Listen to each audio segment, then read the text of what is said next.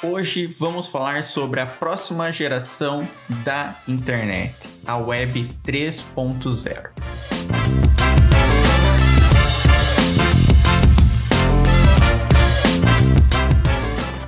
Meu nome é Fernando Ribeiro e seja bem-vindo. Se você gostar desse conteúdo, compartilhe com os amigos e envia no grupo da família.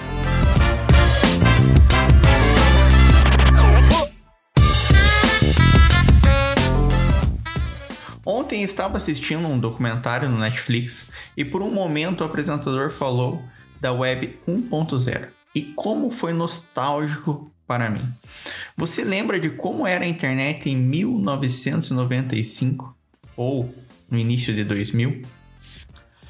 Bom, eu não lembro. Meu primeiro computador eu ganhei em 2004 e foi um Palm Top.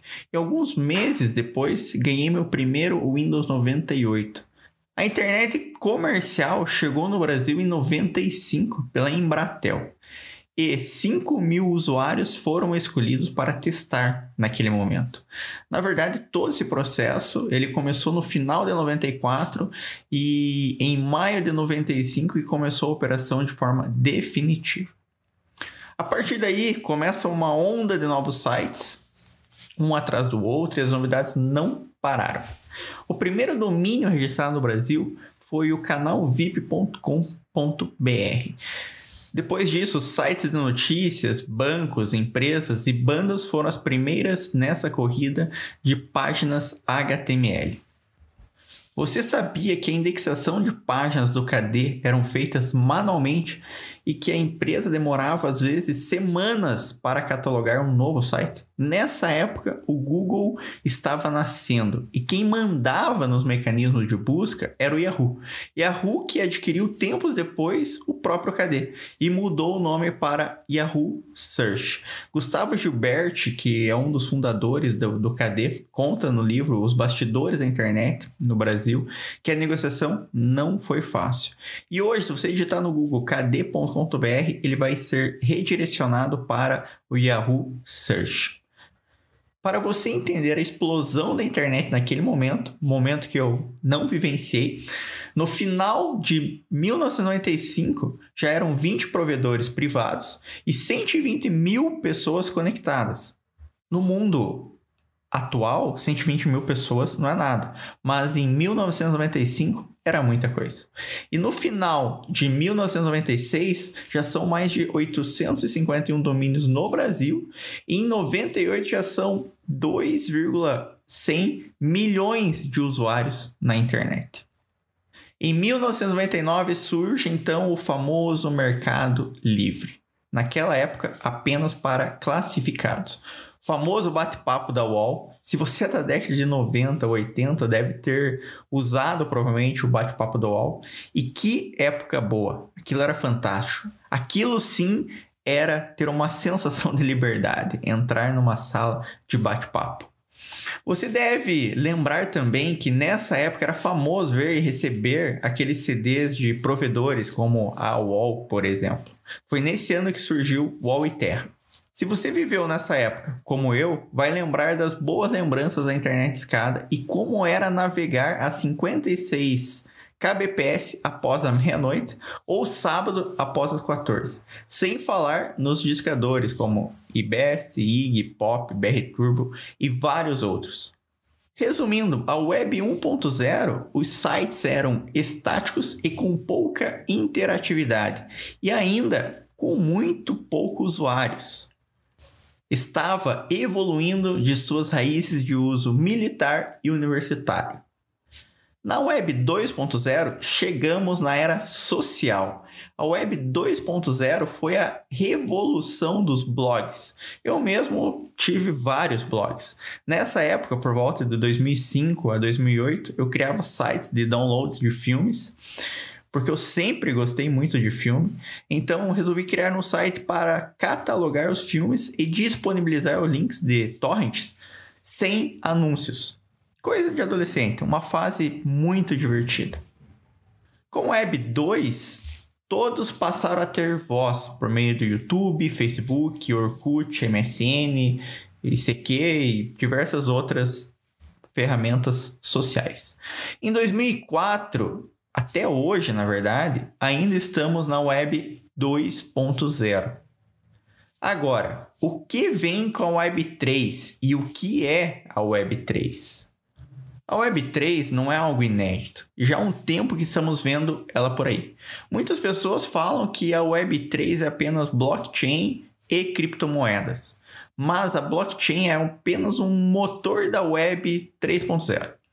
Nessa Web 3.0, a principal revolução é a descentralização. Presta atenção aqui. Web 3.0 é igual a descentralização.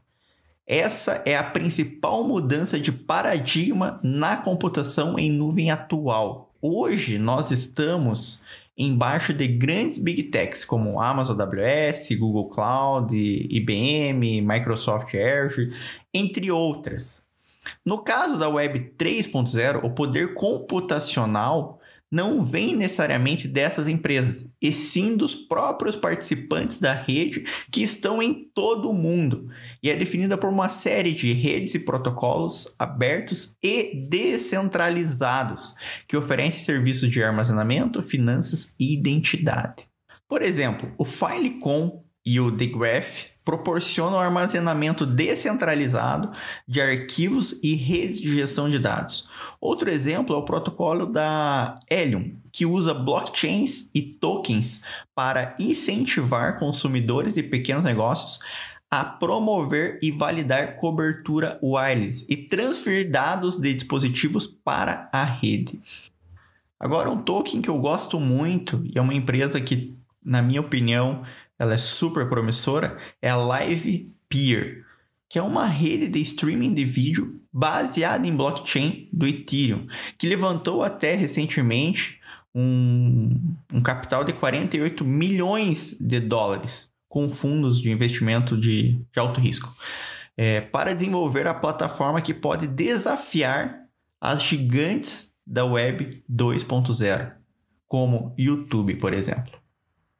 O modelo descentralizado do Live Peer é um projeto para utilizar o poder computacional dos detentores do LPT, o token nativo do, do protocolo, é, para transcodificar, hospedar e transmitir vídeos. Os provedores de largura de banda recebem recompensas em Ether ou stablecoins. Hoje, a, a rede da Live Peer agrega 70 mil GPUs que proporcionam recursos computacionais suficientes para codificar todo o conteúdo do YouTube, Twitch e Facebook combinados.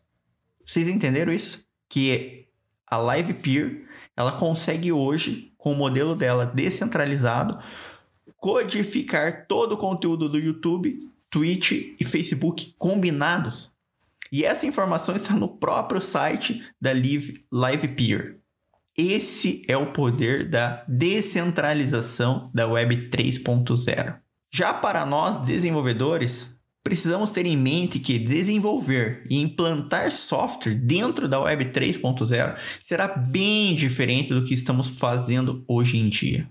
As aplicações não serão mais executadas em um ou mais servidores. As aplicações 3.0 serão executadas em blockchains utilizando redes descentralizadas. Já tem até um nome para isso: DApps, os aplicativos descentralizados.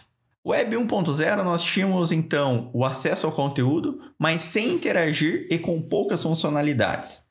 Na Web 2.0, podemos interagir com o conteúdo e nos socializar pela internet. Ganhamos voz. Já na Web 3.0, gravem essa palavra.